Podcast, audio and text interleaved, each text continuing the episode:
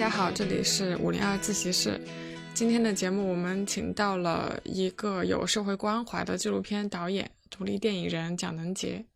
嗯，大家好，我是蒋能杰，主要拍一些关注社会题材的纪录片，拍片子了。对，而且蒋导已经坚持了呃有十多年了吧，从二零零九年开始。嗯，对吧？到现在，对，一毕业就拍嘛。其实很多人说坚持，其实也没有去刻意坚持，就是其他的做不了嘛，也做其他的也不太开心，就就一直做这个。咱老拍过各种各样的题材，像这个乡村留守儿童、这个抗战老兵，还有心智障碍者的生活，然后，作品也多次入围了各类影展。也有也获过奖。刚认识蒋导的时候是在那个大学，那个时候学校学校里面还能放映一些这种独立电影，然后放的是村小的孩子。最近看的这个《矮婆》也是讲留守儿童的，相当于是一脉相承的一个一个片吧，但它是一个剧情片。对我，我跟你认识就是在清华的一场放映嘛，那会儿还是记得是二零一四年，嗯。你退隐来看我的片子嘛？那嗯，我记得二零一三年、一四年、一五年都进高校还是比较容易的，这种关注社会问题的一些公益题材。但是现在进高校比较困难了，就就这是很很很糟糕的一个事情。嗯，我片子是很关注社会，很多是我身边的人和事嘛，对，就容易介入。就比如我小时候是留守儿童。嗯，我在乡村小学上的学，后来可能回头看有自己的一些理解和感悟，就我就喜欢用影像的这种方式来来思考，来当然记录纪录片也好，电影也好，更主要是一个记录嘛，呈现，还有就是其实能引发更多的思考和讨论，我就很开心。对，其实你刚才说入围很多影展，其实我也并不觉得片子片子拍的有多好，当然我也很用心在拍了。可能就主要最主要是题材比较好吧，因为我们成本也很低，就是更多是低成本运作。因为纪录片很小众，而且也很难通过途径回收成本嘛，就一直在低成本的小打小闹的玩，因为低成本更自由嘛。对，像这个矮婆，我我看媒体报道也是这个借钱拍的，什么？这个钱还完了吗？嗯，钱已经还完了，因为我们一五年就开拍，一六年拍完。嗯，都四五年了，但是欠了有大概六十万左右吧。嗯，具体我我也没算，当六十万左右就，后来我一一七年来广州，就是可能就接一些偏商业的一些活，就是商业视频之类的广告啊，就每年还个十几二十万。嗯，到去年就已经还清了，所以这部电影上映的时候，其实我没那么大压力了，就经济上的压力。嗯，至少没有负债了吧？因为毕业十年，差不多有八年负债，所以当然负债也不多了。很多欠的也是一般亲友钱，他们可能经济条件比较好，也不催我，所以我是特别感动的一个事情。所以很多就至少就是想做这么一件事情，就梦想医疗，想要故事风格。虽然票房不怎么样，但是也就几十万，但是口碑确实去看的口碑还是。还是不错，豆瓣有七点八分，我觉得在国产影片里面已经算很高的了。哦，它已经从七点七涨到七点八了。对啊，因为确实这个片子很安静的一部电影，就是去电影院看的话，效果会很好多。你不是在电影院也看过吗？对，我也很感动，感谢你去影院捧场。上映了半个多月，那必须快一个月。国产大片以上，我们这种小众的文艺片基本上就很难夹缝中生生存，基本上都下线了。就偶尔有那么一天有那么一两场、两三场了，去电影院。但《矮婆》的放映本来就是除了一些个别影院，它可能有上线，其他的就是一些各地的这种呃电影交流的组织，它自发组织的观影。对啊，因为因为像一线城市基本上都有一拍片，北上广深啊，一线城市还是这种，还是有一部分人去喜欢这一类的题材的片子。当然，我们宣发也没做到太够，因为你别说我，嗯，别别吐槽什么发行方，发行方已经把你，嗯，全国院线大部分能满足。就已经很不错了。你你别说他们不敢投太多钱，因为我都不敢投太多钱去发发行。因为你如果宣发做投了很多钱，但是影影响不了排片，你还是回收不了成本啊。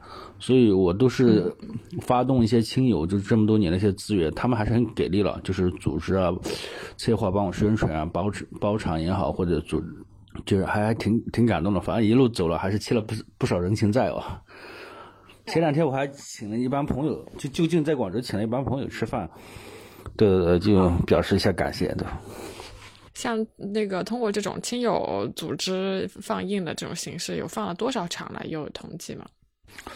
我也不知道，嗯，可能可能几百场，因因为几百场啊？对，那个早期的话，一天还是有那么几十场，我们有半个多月嘛。但是我具体多少场我也没查，那个数据我都我我票房我都懒得去看。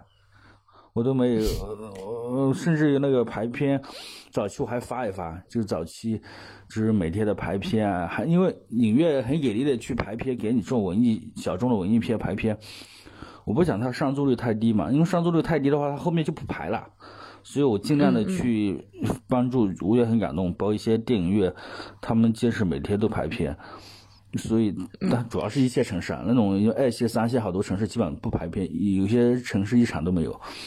所以他能愿意给你排片，我还是希望他上上座率高一点，而且影院亏的没那么多，而且就是可以让他有信心持续排片。小众的话，还是一些小众去看嘛。关键是怎么做好宣发，让这些喜欢这一类的人去看到。其实这也是很需要最好的电影碰到对的观众就行。宣发要靠钱，那你这个是靠人情，对我好多主要是靠人情，大家支持，或者之前纪录片积攒了一些观众，他们很给力，很仗义去支持，所以好多人反馈说跑了好远的地方，甚至跑其他城市去看，什么天津跑到上海，因为天津排片很少嘛，所以像这种我挺感动的，他们看完给我给我一些反馈。对，聊到这里，听众可能还不知道《矮婆》这个片大概是讲什么的，可以简单介绍一下。就是他拍摄的是，呃，一个典型的留守儿童的家庭吧。有呃，主人公是这个蒋云杰，大家村子里的人叫他矮婆。是我看了这个讲导介绍，叫他矮婆就好像叫阿猫狗这样好养活。对，乡村因为有一种就是那种习俗，就是贱民好养好带嘛。嗯，就是我们当地很多男的叫矮子，女的叫矮婆，嗯，类似于狗生狗蛋之类的，就是好养好带。其实他讲的就是一个一个小女孩留守儿童小女孩跟一个空巢奶奶，嗯，相依为命的故事。后来他还有两个妹妹，同父异母的妹妹。后来奶奶就生病不在了。他奶奶也不是不在了，就呃不奶奶就是放放弃治疗，就是不想拖累孩子，反正就身体不好了，就就直接就自杀了。但片子我们把这场戏给解掉了，他怎么上面要自杀的，所以就给观众一个想象的空间嘛。其实片子更主要是探讨乡村那个教育、医疗、养老的问题。对这个后来这个奶奶不在了，她带着妹妹去投奔父母，父母是一农民工，想把孩子留在身边，但是。农民工孩子上学，反映很多农民工孩子上学不好上的问题。后来最后上不了，那只能没办法，就是有一个留在城里打工，有一个就带着小孩回到家乡。可能回回来以后，这个留守儿童小女孩跟奶奶相依为命长大的，就想起了奶奶。对，可能就成长成年了。最后有一个小女孩的成人礼，就来了第一次就月经初潮嘛，就作为片子的一个结尾。对，大概就就是这么一个故事。对，留了一个光明的结尾。这个故事其实开始就是，呃，爸妈要去广州打工，所以留下小孩要给奶奶照顾。然后中间一个转折点就是奶奶去世了嘛。当然，你电影确实表现的很隐晦，我当时都没有想到奶奶是自杀的。我后来看了介绍，呃。故事不要讲那么直白，就是给大家想象空间。其实有些人已经想出来了，看出来了，因为里面奶奶在交代后事嘛，其实都已经，嗯，嗯有些人对这些比较敏感，比较，这没看明白很正常。我这个片子还是拍的，嗯，很节奏比较慢、很安静的一部电影。嗯，我不喜欢那种狗血的冲突，包括结尾有些男孩子都没看懂，因为拍的还是比较没那么直白嘛。嗯嗯。我看见有的那个影片介绍里面说有致敬侯孝贤，像你们这个片子的剪辑和配乐也是，呃，台湾非常著名的这个剪辑师廖庆松还有林强嘛。对啊，就是首先我还是很喜欢侯孝贤电影，特别这部电影就是有点致敬的味道，因为很喜欢那个侯孝贤电影基本都看过。嗯，就这部电影其实很很喜很受侯孝贤电影，比如嗯《烈烈风尘》嗯《悲情城市》的影响，当然里面最受影响的还是侯孝贤一九八五年的电影嘛，叫《童年往事》。嗯，我们我我有个朋友叫张劳动，他他说这是大陆版的《童年往事》，里面其实有很多是我的童年故事，就是比如放牛了牛不敢放牛了牛丢了不敢回家，要要做很多家务活，要干农活，比如洗澡了，两兄弟被挨打。其实里面我我的角色，我小时候影子就是电影里面那个蒋欣蒋恒两兄弟，我也有个弟弟嘛，父母也在外面打工，所以。这可能是我的很多童年记忆，只是放在一个小女孩的视角、女性视角去讲述这个故事。嗯嗯嗯，对，何小姐，我可能受她影响，所以这个片子我把样片发给那个廖青松老师，嗯，包括廖青松老师剪完以后又发给林强，他们都这些前辈人都很很扶持我们。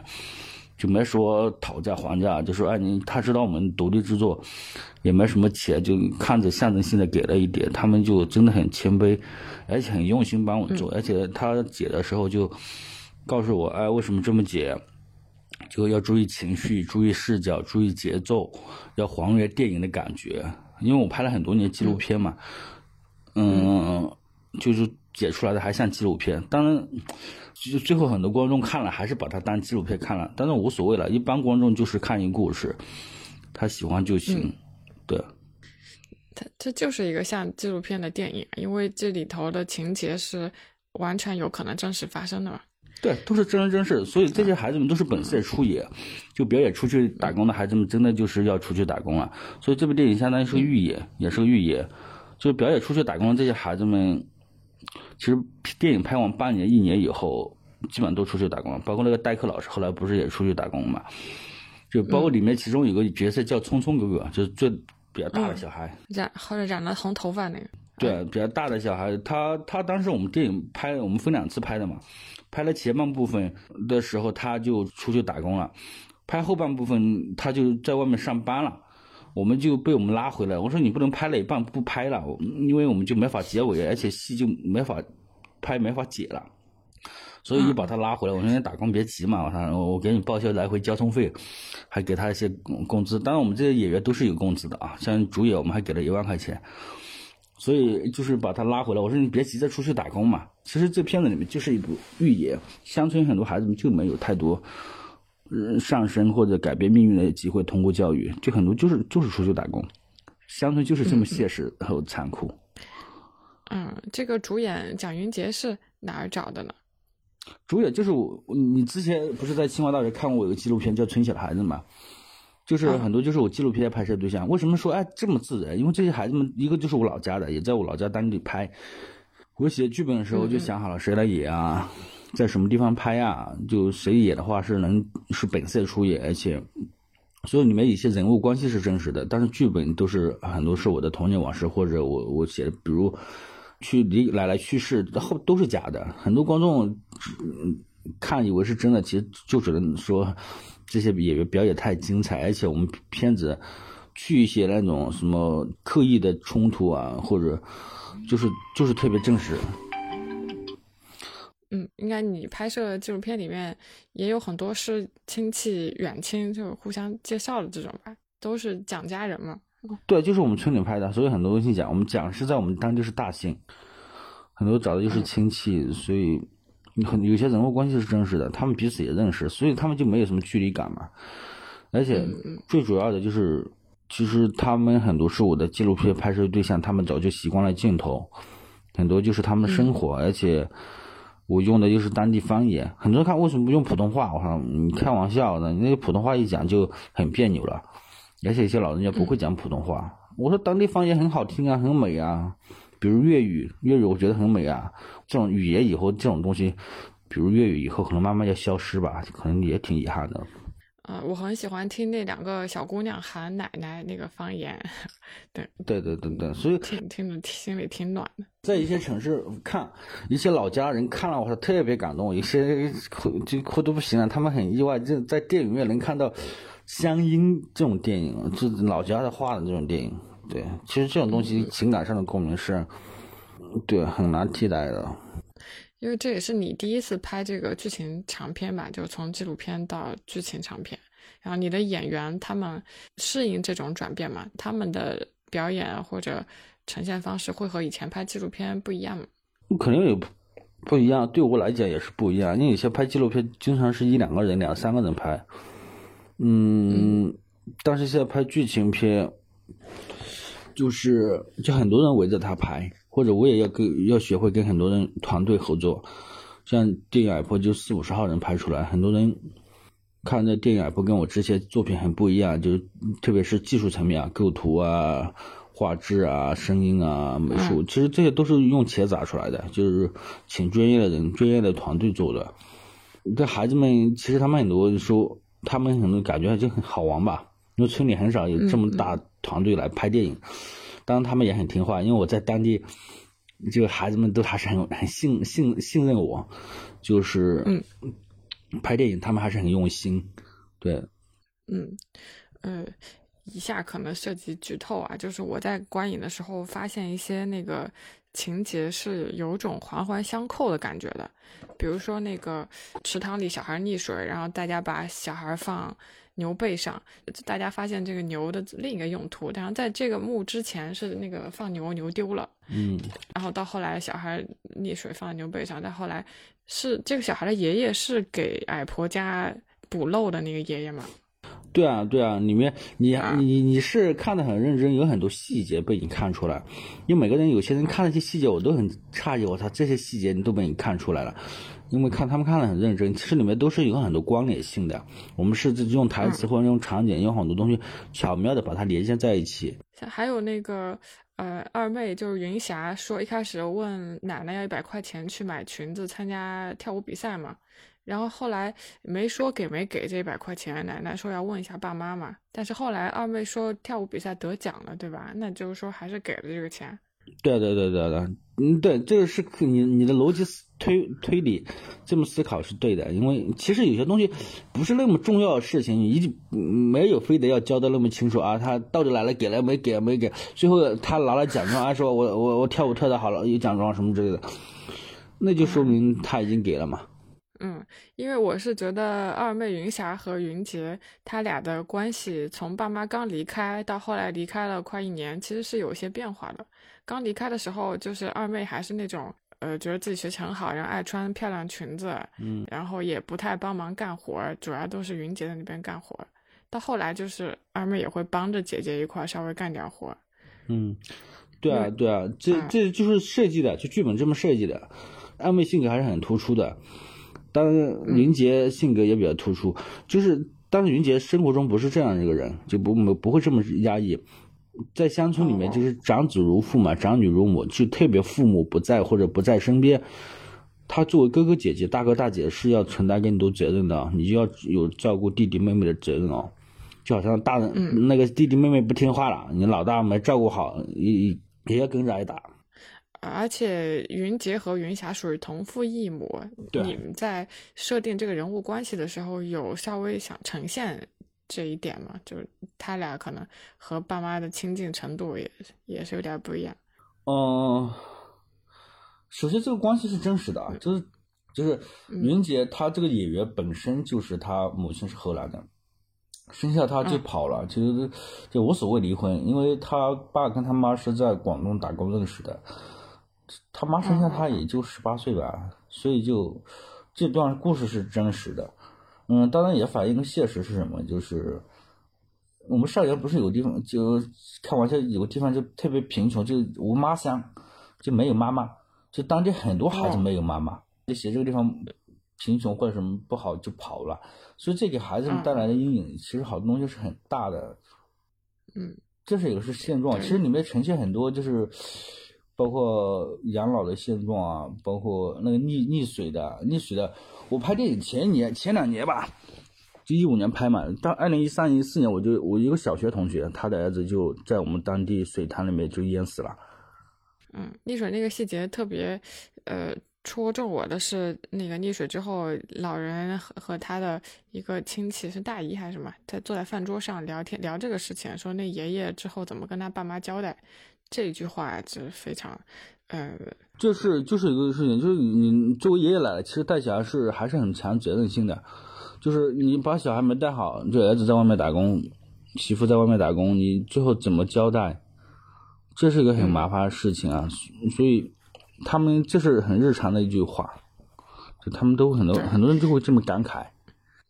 他还反映了很多就是隔辈带小孩、村里的爷爷奶奶带小孩的一些问题，比如说，呃，很能感觉出爷爷奶奶很有责任心，带着小孩去老师那边交学费，老师说这小孩，呃，成绩不好，呃，没没交作业，然后他爷爷就。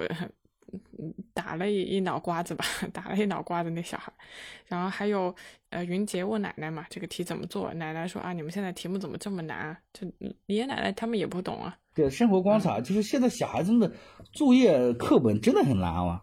我跟我小时候上的学一比较啊，他是有必要学这么难吗？特别那种数学、英语啊，真真的很难。我我我我说，孩子们都是，我说现在孩子们真不容易。非得学这么难干嘛？他特别数学啊，我我就特别不理解，就是晨曦的这一块嘛。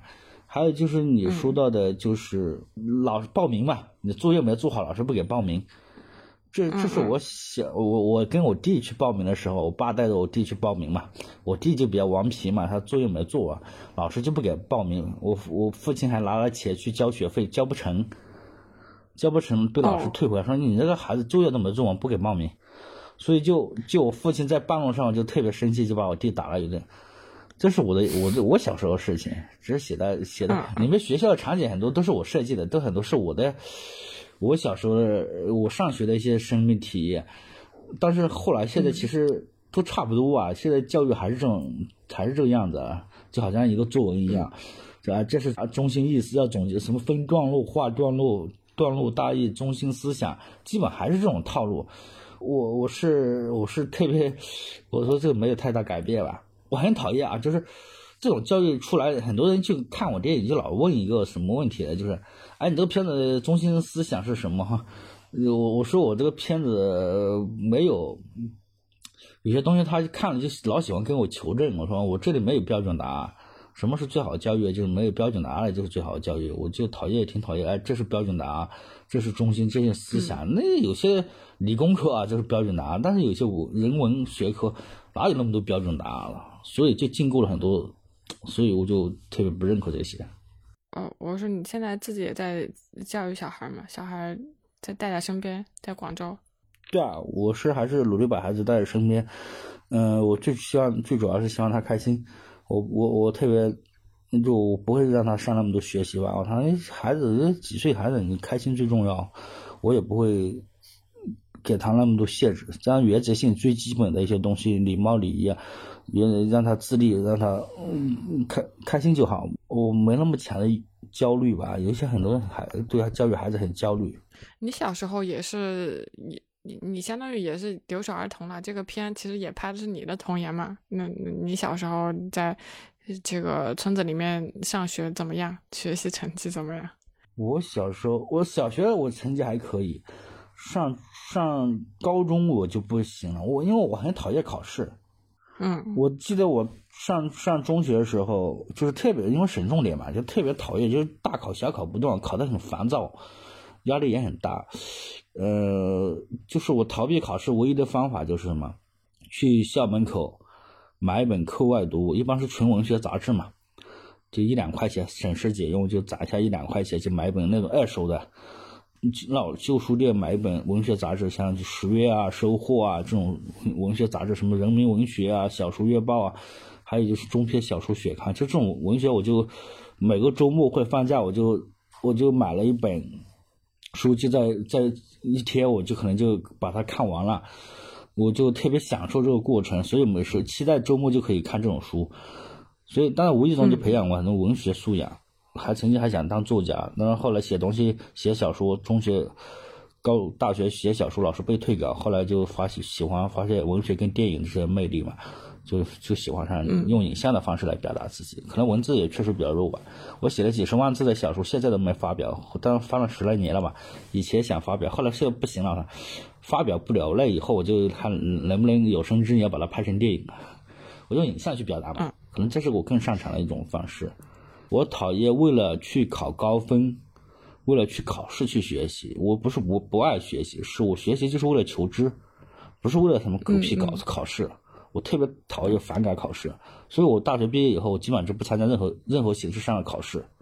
就是你是一个呃自驱力型的，就你不喜欢有一个目标被迫让你干什么这种。对你学了好多东西，学了一个狗屁用，我操！学了一些那什么，所以所以我就对一些东西，我学东西就是就是为了求知。不是为了什么考试，我特别讨厌那种考试。我也不是那种什么考试型、应用性，什么是什么应试教育下的什么应试教育什么，我就才不会迎合这种东西。就好像我拍片子也不会迎合观众，我片子更主要是迎合自己。可能就是我就想讲一部很安静的电影啊，我不是想他看完就看完就掉眼泪就完事了。我我相信他看完有能引发思考启发或者是共鸣，这是我更想要达到的效果。整个片子都觉得很是一种很平静的这么一种情绪，然后演员也没有夸张的那种表情，除了奶奶去世的时候哭了，啊，那他那个演员的那些表情，我觉得甚至有一些过于平静，尤其是蒋云杰，呃，是故意的嘛，就是就这是一种这种特别的表达方式嘛。对，这剧情里面肯定是有，肯定是有我的指导的导演导演成分在里面，所以。嗯，就就就是有点刻意，就我可能有有时候就是就那电影不是就纯粹就是还是来源生活，还是对他有加工的。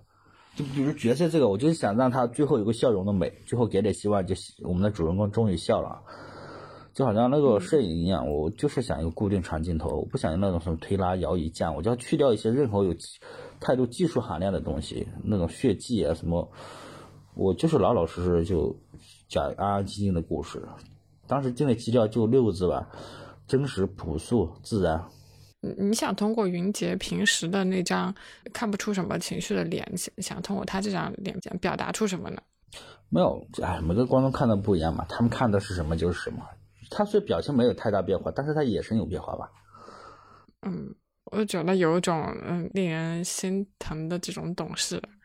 对，像很多时候，这可能有我们生生命体验吧。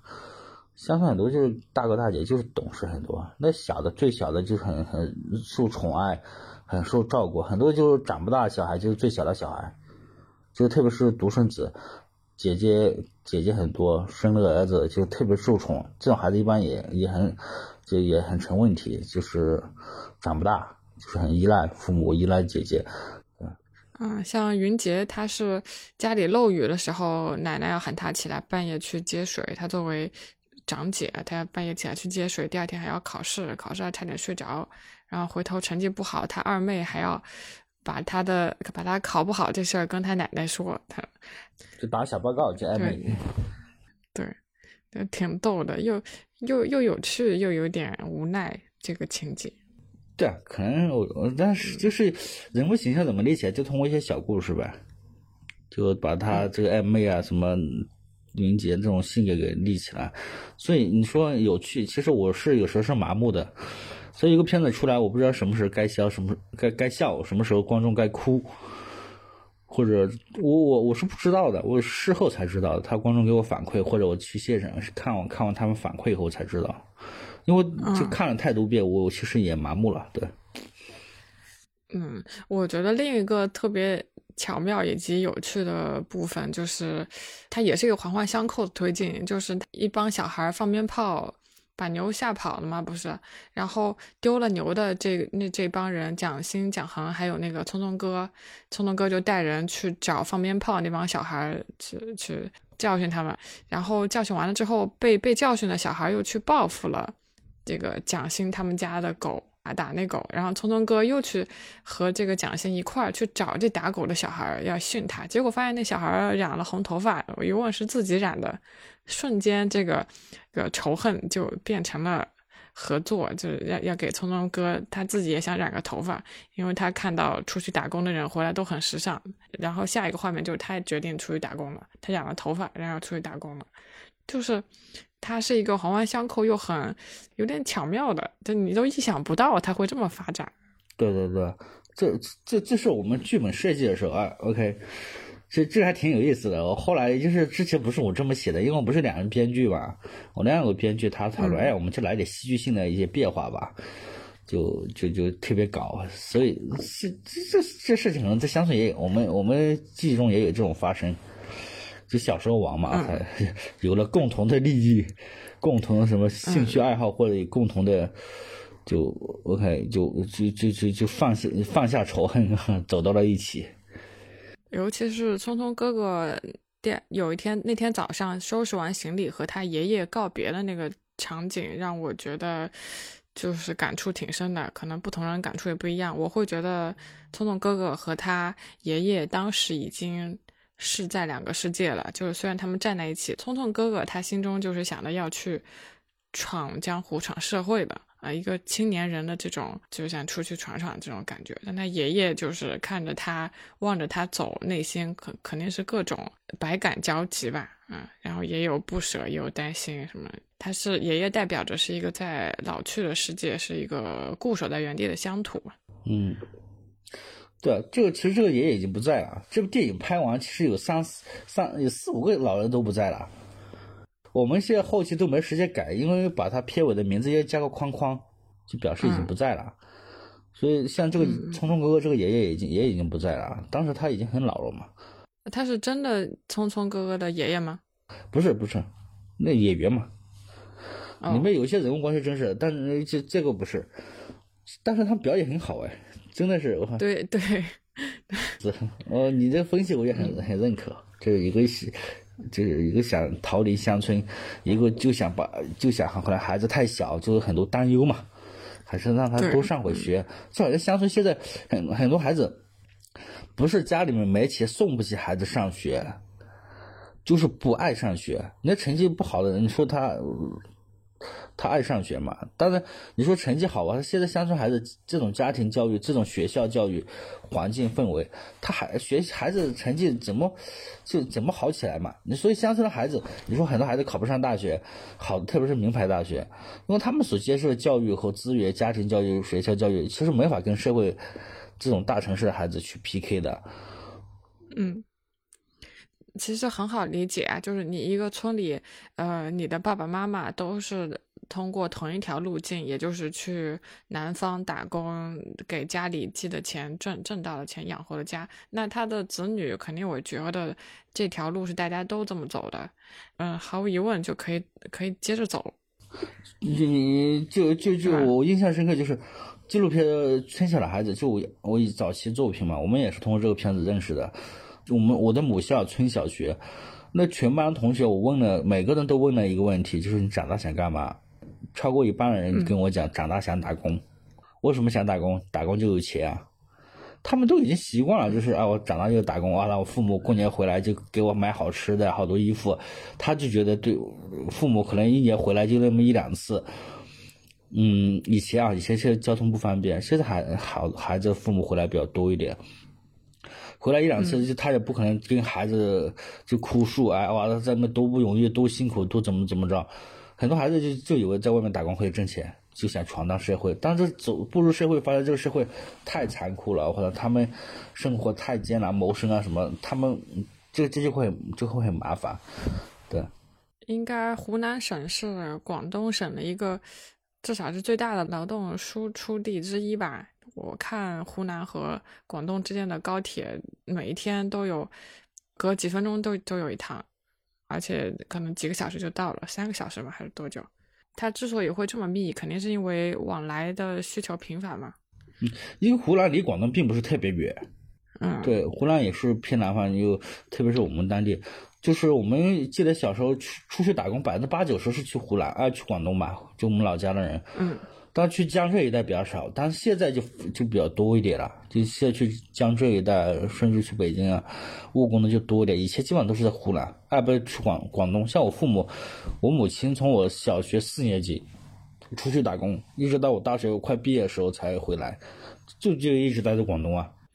现在大家家里的父母出去打工干的活儿有变化吗？呃，没有什么太大变化，一个就是流水线呗，第二个就是工地呗，还可能还有其他就是这些服务行业呗。大学的时候，呃，看到你这个片，是因为我那个时候就是有一个业余的时候，跟朋友们去北京周边打工子弟学校去走访的这么一个项目。相当于这些小孩是被爸妈带在身边嘛，这他公立学校也进不去，去郊区有一些可能打工父母自己发现有这个需求，所以打工父母自己就建了个学校，身边认识到小孩就都去学校上学。这些就属于流动儿童。那呃，后来北京流动儿童学校有的很也办不下去，那可能又要回去，回到乡村又又是留守儿童。反正就是它是一个，嗯，城市化之后长期存在的一个问题吧。所以我觉得你的这些片子意义真的是蛮大的。虽然你讲的是自己的自己想想讲的故事，但是它其实也是过去整个二十年的一个社会观察的切面的。嗯，其实是我我片子其实没有讲这么多东西啊，就是你刚才分析的，它可能就是个缩影。嗯，就中国乡村急速发展，就这这改革开放以后，乡村它可能是有点缩影。当呃很多引发的讨论思考，其实我觉得也挺好吧，因为我不想大家对一个乡村也好，对。对这个群体啊，什么乡村教育流水通，我希望通过我的纪录片让它形象起来，不只是一个冰冷的数字，就是什么代课老师有多少人啊，什么乡村教育老留守儿童有多少人，所以我就希望他让他形象起来吧，因为这又是我的家乡，可能我对这个土地有感情，对这里的人有感情，所以就拍了这么一个片子。当然，片子传播量还比较广，也是因为题材好吧。当然，这你说这个可能还有一个问题，很大问题，这个群体很庞大。这些孩子们才是主流，对他们以后就影响我们的未来，都跟这些孩子是否健康成长相关。我常讲一句话，就说有些很多人觉得，OK，我把我自己我孩子保护的很好，怎么可能嘛？你保护很好就很好了嘛？就是如果这些很多这个社会很糟糕、很操蛋，或者这个乡村很多孩子很有问题，问题孩子很多，人很冷漠。那人与人都是相关的啊！他，你觉得你保护好就没事嘛？他他们这些没法成长或者不能健康成长、没法生活，他一样可以祸害社会，也可以祸害其他人啊。所以人与人之间都是相关的。所以，当然这种意识，很多人是没这个意识。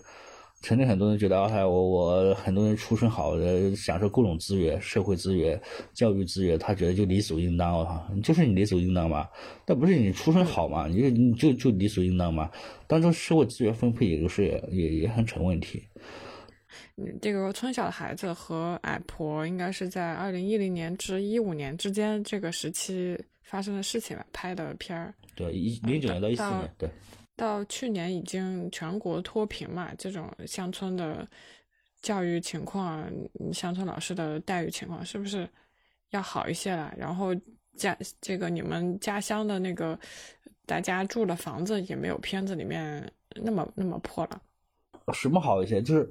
可能就学校业绩好一些呗，就学校很漂亮呗，交通可能修好了呗，楼房又和，但是背后的代价并不是这种业绩好了就就 OK 了。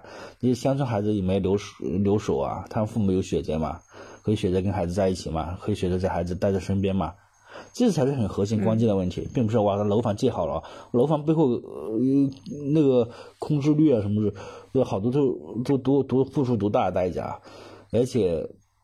很多盖楼房就是啊，我的一个儿子，我他盖个房子以后娶媳妇好娶一点，还有甚至于攀比的。我这个东西并不是我关心关心的问题，这老百姓活得有没有尊严，并不是跟什么啊，我学校建好了，我操，我楼房家里盖漂房子很漂亮就 OK 了。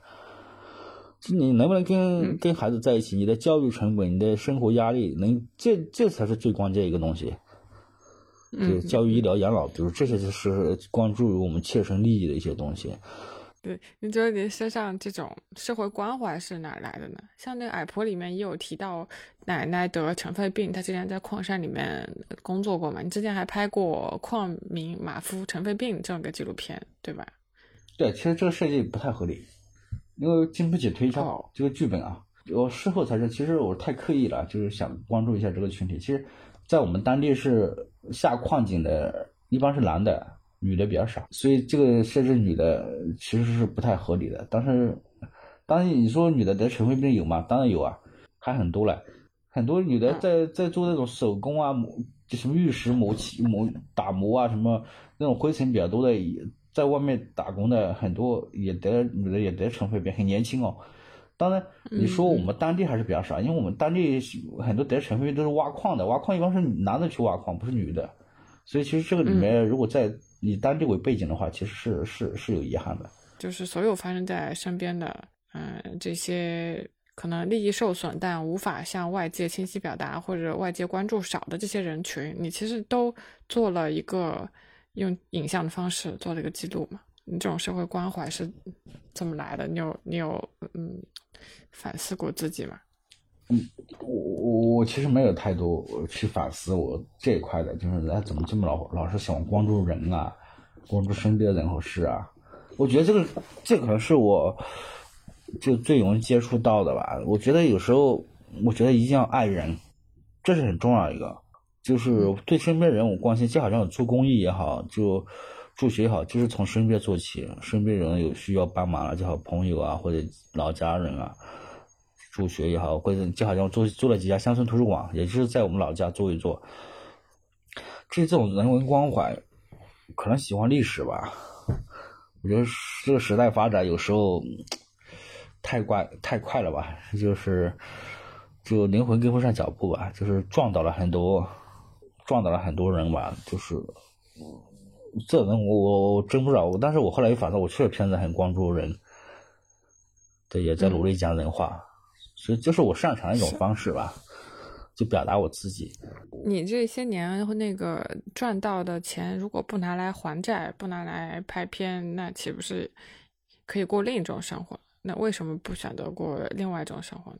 都可以在广州定居下来了吧？我如果是比如电影，我我哎婆我不拍的话，我挣的钱估计能能能在一些城市买个房子了吧？那电影不花了一百多万了，对，而且这部片子现在暂时回本就一一半吧，还不到一半吧，所以拍的还还很伤。但是可能这是我想做的事情嘛，就不安分爱折腾嘛，就是有表达欲望，这是很重要的。当然里面也有我的担忧，对社会对。对这个国家或者对这些人啊，有有有有担忧吧。当然，对我来讲，其实很多人把我哭的比较惨，就是写稿报道说我很惨很惨。但是我毕业差不多十年是有八年负债，但是负债也不是那么多，所以还是在可控范围的。因为我是有赚钱能力，只是我太折腾，那拍片子太烧钱了。当然，对我对我来讲，就是家庭最基本的吃住，我又没房贷车贷啊。对我来讲，吃住没那么大的成本吧，就就就就对我来讲压力不大。你说吃能吃多少钱？我在广州一种城中村租房子也花不了多少钱，所以对我来讲，可能也是家人的支持，他们没没没要求那么高的物质欲望嘛。当然，对我父母来讲，我看就就就就就给他生了生了俩孙子，他他就 OK，在我我在他面前最大的价值已经实现了的。你觉得你父母不理解你这个？拍片的价值吗，他们最开始还比较反对啊，就是我为什么干这个，能不能活下来？我之前他不支持我，也不管他借钱。我妈实在看不过去，还偷偷帮我还债，还要背着我爸。到后来他也慢慢理解了吧，因为我确实其他也干不了，也不开心啊，也不行，不不会像他想法那样去考个公务员啊，去当个老师啊，可能也没有他这个，所以他。他管不着我，然后这么大了也不归他管。当然，我我基本责任要尽，就把家家庭的基本生活费用啊，照顾家庭还是要承担起来。像你拍矮婆这种，一会儿缺钱，一会儿稍微有一点投资或者借到钱了，那你要四十四五十号人来拍这个片，他们的拿的薪资估计也非常有限吧？你你怎么聚集到这帮人跟你一块儿拍这个片子？我们花了一百多万，大部分成也就是人工成本啊。对啊，我们当时录音都是三四十块钱一天。我们人工实习生，我们都给他没毕业，我们实习生都管吃管住管交通，而且还给他一千块钱吧，就没毕业实习生。对，我觉得不算少，不算少。但是那些核心核心是一般兄弟，核心的主创嘛，就那部部门老大很多是兄弟，我他钱就先欠着。但是我底下人我们根本没欠他们钱，都是按如期发工资。所以我拍电影，我我拍了五十天，剧组没个人拍说拍屁股就走，我说我不干了哈，你是来拿了工资签了合同来干活的，我请你的哈，你必须按照我要求来做完成任务，你不是来帮忙的，帮忙你可帮可不帮，我对你没不能有太多要求。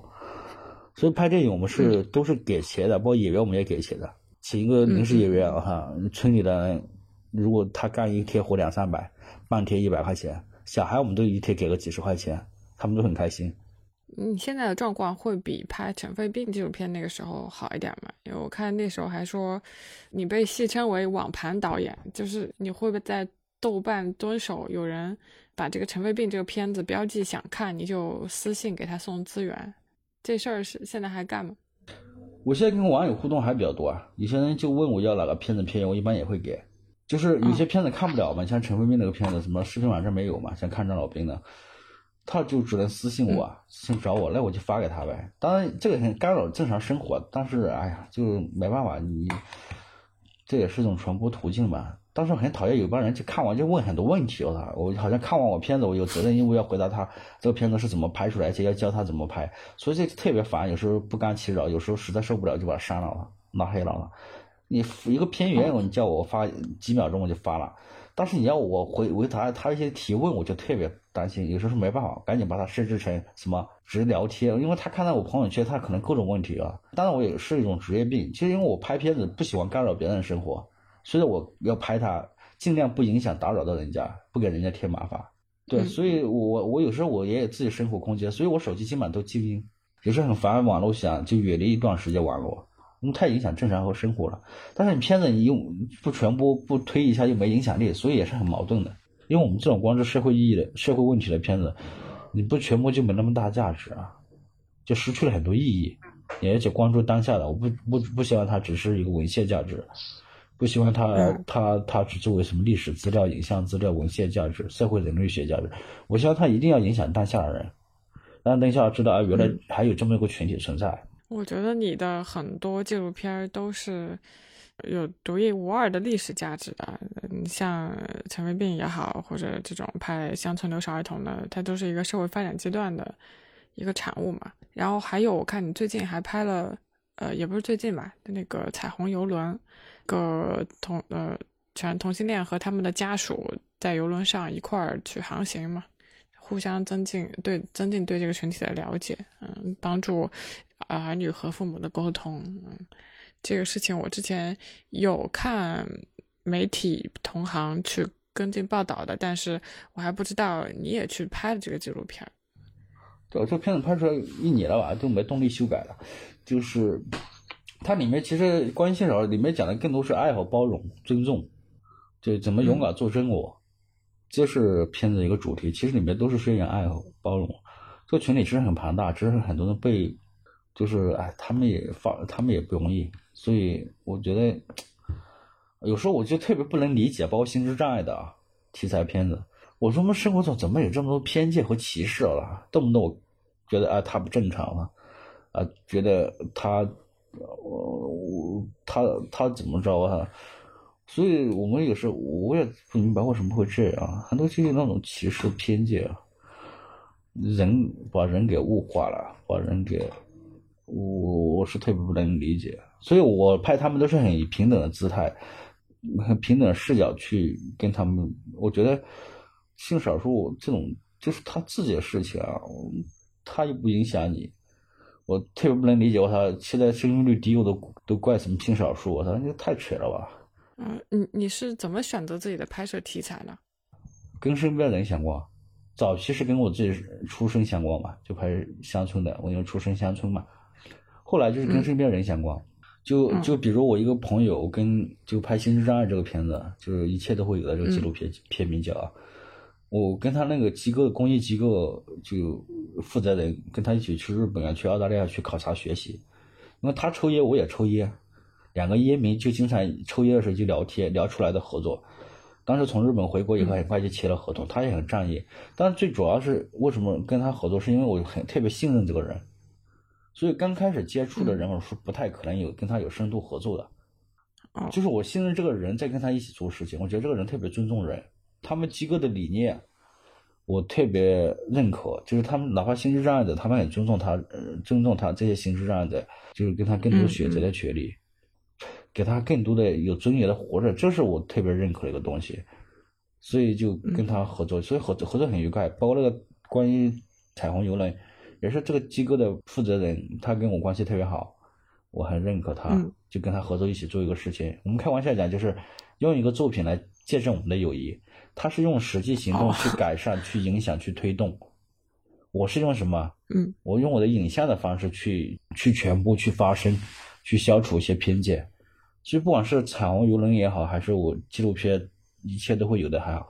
其实里面讲的都是很多，都是爱啊、包容啊、尊重啊，这样。嗯，我觉得片子并没什么问题。你现在有什么新的拍摄计划吗？可能一回到老家拍人与土地，就关于搬迁题材。哦。搬远偏远山村的孩子，是乡村的那个村民搬到城镇，就政府就想让住城里面，远离土地嘛，就城镇化一个过程嘛。对，其实这个片子拍好了还挺正能量啊，当然我不喜欢“正能量”这个词啊。又是一个回到乡村和城市关系的题材，让你用一个比喻来比喻乡村和城市的关系，你会怎么形容？啊，我也不知道怎么形容，这这也很困惑。而且，我我我我可能我的形容就用片子去形容去思考啊，当然你要我去总结，我也不知道怎么总结，都不擅长于这一块啊。那如果听众想要去网上呃找你的各种片，就他可以上哪儿去找片源？棉花沙影像工作室公众号上是有一些，对吧？有一部分，嗯，当然有些片子还是能找到吧，自己找吧。就是比如视频网站啊，还是有一些可以公开的，就是比如留守儿童的教育题材的，还是可以公开。但有些实在找不到，你就就就有很多。平平台你就私信我吧，我我一般空闲的时候会统一回复，就好像一天有时候批改作业一样，要回答很多网友的问题。对，好，呃，我这边没有别的问题了，有什么想对听众说的吗？没没有吧，就是啊，都照顾好自己，都不容易，都关心都关心身边人和事，都都爱人，对，这很重要。嗯，欢迎大家关注这个，有一个微信公众号叫“棉花沙影像工作室”。然后也欢迎大家关注蒋能杰导演的作品。嗯，谢谢谢，嗯，好，谢谢大家，谢谢蒋导。好，谢谢，嗯嗯，拜拜，嗯，拜拜。我眼望着北方，弹琴把老歌唱，没有人看见我，我心里多悲伤。我坐在老地方，我抬头看天上，找不到北斗星，我只看见月亮。了村庄我独自在路上我走过了山岗我说不出凄凉我走过了城市